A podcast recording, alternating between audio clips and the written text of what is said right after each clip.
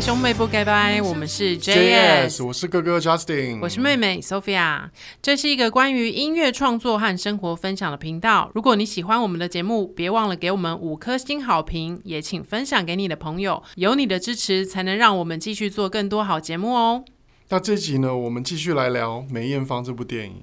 我们上集讲到，就是说她们姐妹两个去比赛，然后梅艳芳很顺利的就被唱片公司签约了，然后就开始发片。然后他其实星途算顺遂，因为他其实第一张片就因为他独特的比较低沉的嗓音被注意到，嗯、然后他就红了，对不对？对啊，而且他唱的歌曲可能都是比较有个性一点，然后可能跟当时的其他的歌手不太一样，所以就蛮突出的，就一下就是一炮而红。嗯，然后而且他的个性其实也是蛮算是海。嗯，算很讲义气的一个人。嗯，像中间其实有很多剧情，大家可以去看这部电影，就是关于他很讲义气的这部分。呃，可是像我，我我也讲说，我跟那个张志成在聊，就是说我对那个电影有一个疑虑，就是我觉得那女主角不够 man 哦，因为我觉得那女主角很柔，对不对？就是很，就是一看就知道是 model 嘛，因为就是身材很瘦很高，然后就是衣架子。然后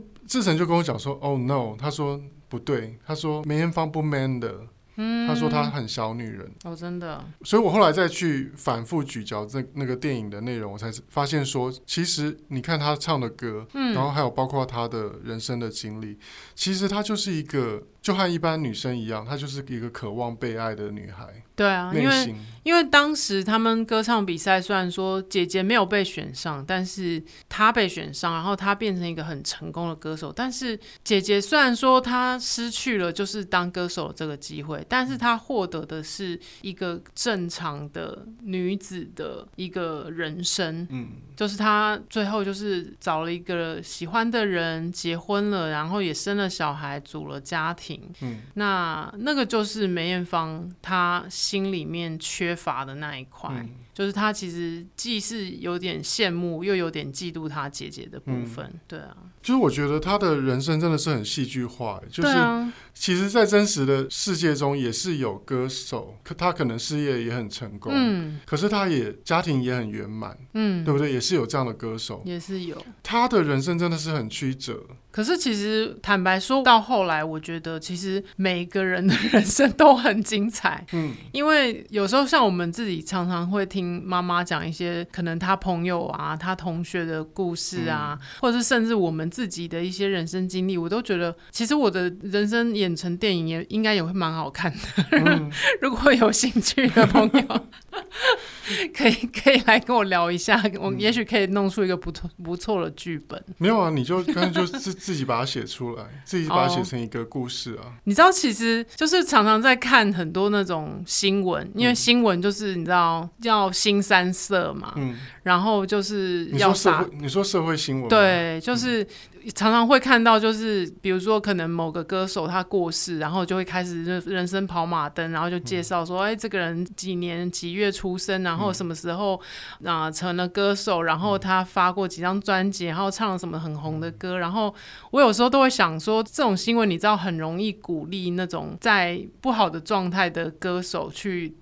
就是想到要了结自己的生命，嗯，因为你会觉得说，是不是一定要我死了，嗯，然后电视才会花一整天的时间来介绍我的音乐人生，嗯，我的音乐之路，嗯，我觉得这其实有一点点，就是你知道，加强负面能量的作用，对啊。但是如果死掉的话，就算。他们做了那么多影片，你也看不到啊。嗯，你就到四度空间去了，你就到那个做古 就像毕业班，就像那个什么木匠兄妹的妹妹，她不是就是、嗯、就是变成这样子的状况。还是、嗯、或者像电影里面有提到的张国荣也是，嗯、就是其实蛮多很红的人，他们到后来可能都会受不了那个，我觉得是受不了那种舞台上跟舞台下的那种落差。嗯嗯、因为你在舞台上要很。光鲜，可是也许你的私生活可能是支离破碎的，对。然后你自己承受不起那个压力，嗯、然后就整个人就被压垮了。嗯、对啊，怎么会讲到这么沉重的话题？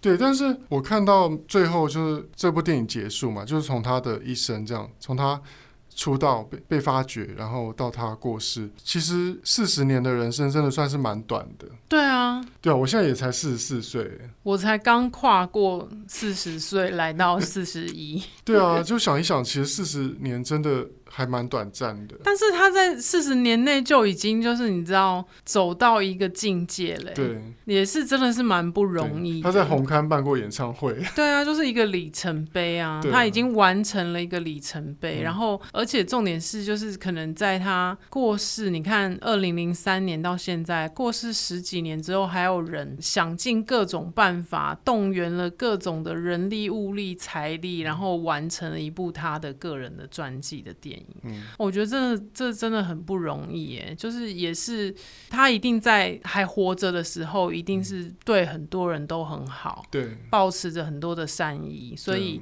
他的那些好的能量就继续留下来。对，嗯，SARS 的时候，嗯，他不是还号召大家办一个那个慈善一比九十九的演唱会，嗯、对啊，然后他去开会的时候，那个厂商还说说成一点九九，然后他还纠正对方说 是一比九十九。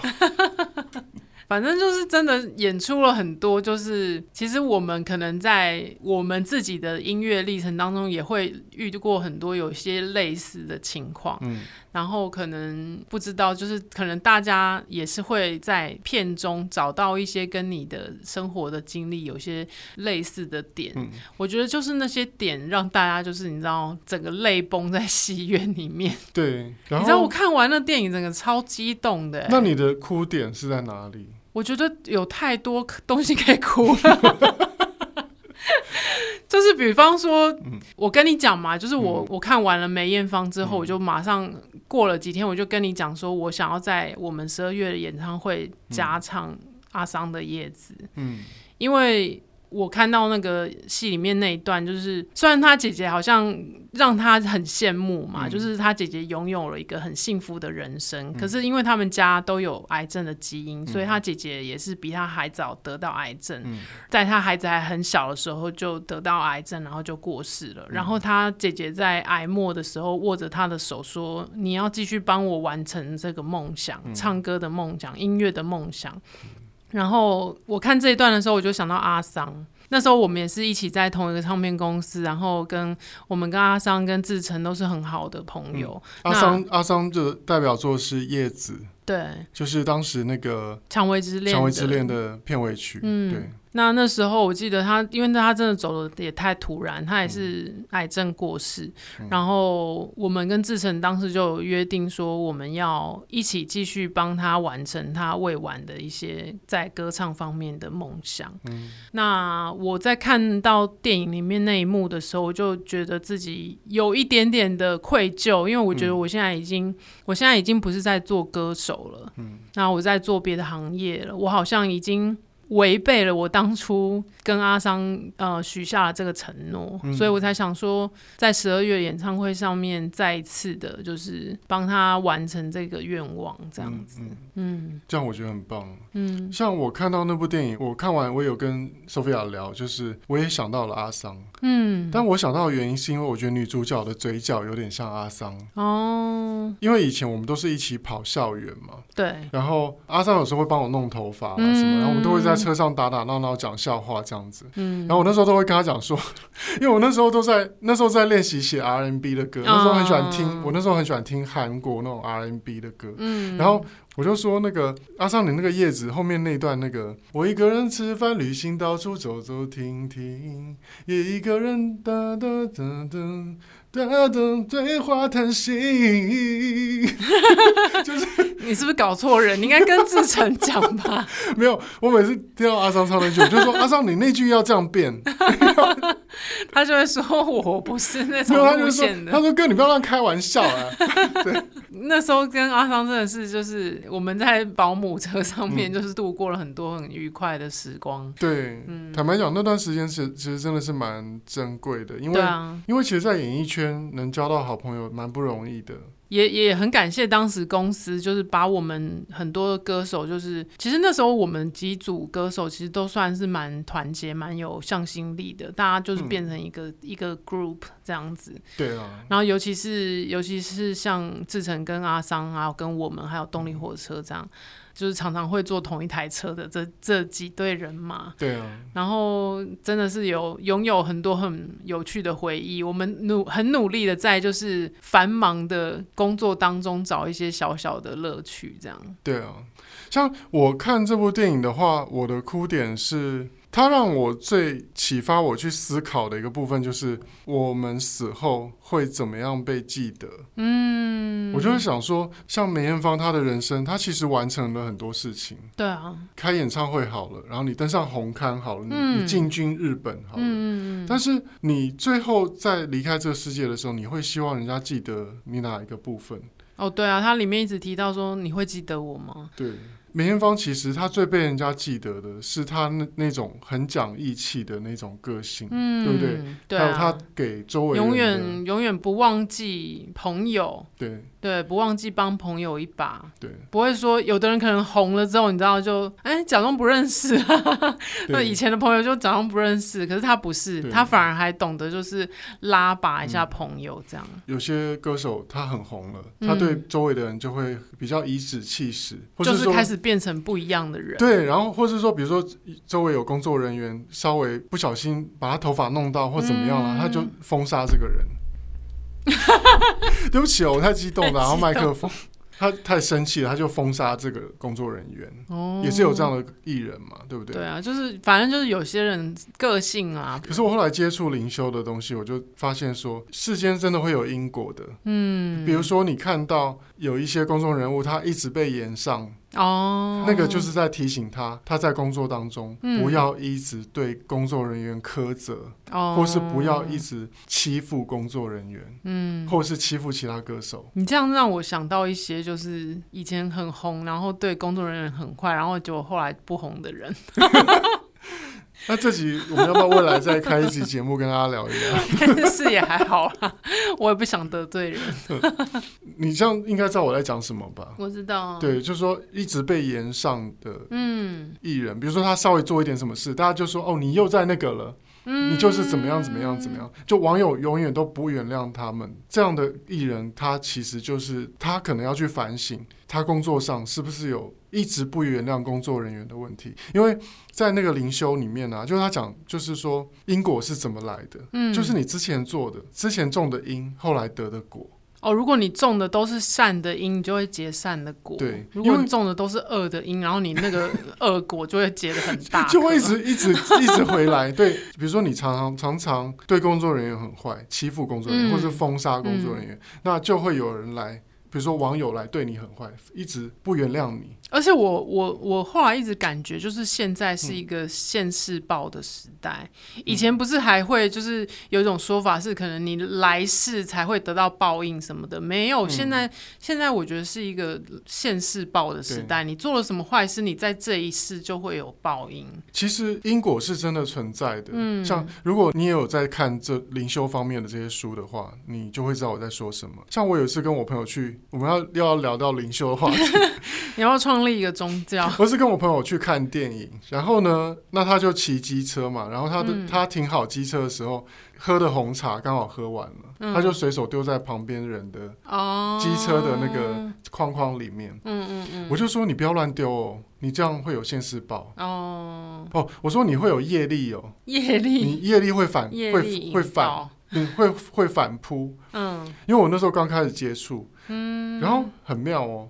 然后我们就去呃看电影，嗯，然后看电影看完回去骑车的时候，他去移动他的机车要移动出来，嗯，然后因为旁边刚好有一台车，嗯，那台车就是他丢那个他的饮料罐的那个车，嗯，然后呢刚好那车后面其实有车子的主人是一个呃壮壮黑黑壮壮的一个男生，哦，然后带着他女朋友，嗯，然后呢他要移动他的车，他要移动出来，因为有点卡。他就稍微的挪动了旁边，就是稍微的碰撞一下旁边的车，再把他的车移动出来。嗯，然后那个男生就生气了。哦，他就骂他，他就大骂他。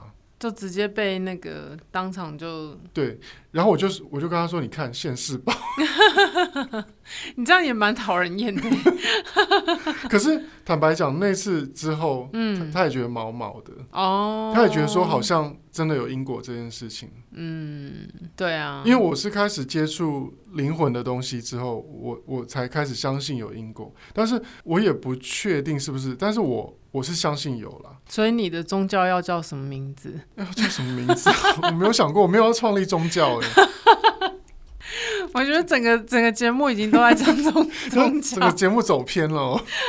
好了，反正就是这样，就是说，其实人间是有因果的，业力反扑是很快的，所以其实你就是要做善的事情。嗯、像梅艳芳，她其实她一生，她为什么到后来她生病以后，她不是就一直做很多善事？嗯、善事其实是你做善事可可以延长你的寿命，这、哦、是真的。对，可是我觉得真的是你要经历一些事情之后，你才会起心动念去做那些事情。嗯、以前坦白讲，我以前都会觉得那些做慈善的艺人很假。嗯，然后可是因为我今年就是也是经历了一些事情之后，我才感觉到说，我真的我自己也想要开始去做一些慈善的事情，嗯、想要回馈给这个社会。嗯、不管我会不会得到任何的报酬，嗯、我都想要。去做，就像以前我很喜欢喜欢捐血，嗯，因为也是爸爸影响我的嘛，嗯、爸爸就是很爱捐血，嗯、然后他可能还会拿到那种什么捐血十次会有奖状什么的，嗯、然后也影响了我，就觉得说，哎、欸，其实捐血就是你知道，就是你也不用花钱，你也不用怎么样，也不会，呃，就只是痛一下下而已，嗯、然后你就可以就是捐血救人，然后我自己在什么时候彻底的，就是感觉到那个因果的。嗯的力量呢，嗯、就是在我自己剖腹产浩浩的时候。嗯我看到我旁边，嗯，医院准备了很多人家捐的血，哦，我就知道说，真的，你捐血真的是有会帮助到人，嗯嗯、这真的是一件好的事情。嗯，然后我以前捐血给别人，然后我现在在使用别人捐给我的血，嗯，那真的是一个就是很深刻的体会。嗯嗯，嗯，所以其实我觉得那部电影让我思考，就是。我死后，我希望别人怎么记得我？嗯，那我觉得大家记得梅艳芳都是她是一个很讲义气的，然后嗯、呃，很照顾身边的人，对身边的人的一些，比如说你的喜怒哀乐，他会他、嗯、会 care，然后他会去关心。对啊，对，那我觉得那个是那个就是很棒的，就是。嗯比如说我我不会希望说有，也许有些人会希望啦，就是他死后别人记得说他那场演唱会办的办的超棒的，或是他的筋拉的超开的哦，或者是吊吊钢丝吊的 吊的超好的，对。可是其实坦白讲哦，如果你真的面对死亡那一刻，你真的会希望人家记得的是。就是这些事情呢，就是说一些小小的小小的事情，像像我们其实为什么会想起阿桑，也是因为一些很小的事情，比如说他帮你弄头发，嗯，或是他教我们说那个洗脸之后要用厨房纸巾擦干，就是这是最卫生的方法，因为毛巾可能会滋生细菌，就是像这种很小很小的事情，嗯、可是你却会深深的记在心里面。对啊，对啊，嗯、所以。呃，我们在我们的演唱会呢，其实，在播出的时候，我们应该演唱会已经结束了。真的吗？是吗？还没吧？哦，还没吗？好，好了，大家其实有兴趣的话，也是可以去看我们十二月三号在河岸留言西门展演馆的演唱会 JS Christmas。对，今年的 JS Christmas 已经来到了二零二一了，然后也是从就是像有点像梅艳芳一样，就是我们在一开始在公馆的河岸留言唱歌的时候，嗯、其实也是后面会有人在喝啤酒啊。然后讲话讲的很大声，还有人接电话什么的，嗯、也是从这样开始哦。可能只有刚开始只有小猫两三只的歌迷，然后到现在我们每一场演出，虽然场地不大，但是就是可能都会有一两百人来到现场。嗯、那真的很感谢从以前到现在一直都很支持我们的朋友，所以我们才一直也都很遵守这个约定。嗯、我们每年十二月一定要有一场音乐会跟大家见面，嗯、不管我们在做什么。什么。对，而且我们今年其实我也跟 Sophia 讨论到说，我们呢在明年可能会增加高雄场。对，我们会考虑，因为真的太多有朋友会说，哎，你们怎么都只在台北？嗯、那真的坦白说，真的是限于经费的问题。嗯、那我们一直没有办法，就是除了台北之外的地方，我们真的比较难去到。那像在疫情过后，我们其实也有考虑说，哎，是不是也可以有线上的方式？那也许可以让更多人看到。可是呢，这会需要更多的时间跟经费来筹备，所以我们会花再多一年的时间来好好筹备这些事情。也许明年的 JS Christmas 二零二二呢，就会更加的不一样了。大家敬请期待。欢迎大家呢也来追踪我们 JS 的脸书专业，还有兄妹不给拜的 IG。那也欢迎呢把你们听节目的一些心得，或你未来想听到什么内容呢，留言跟我们分享。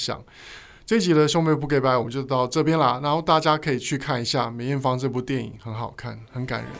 那我们下集见喽，拜拜。拜拜。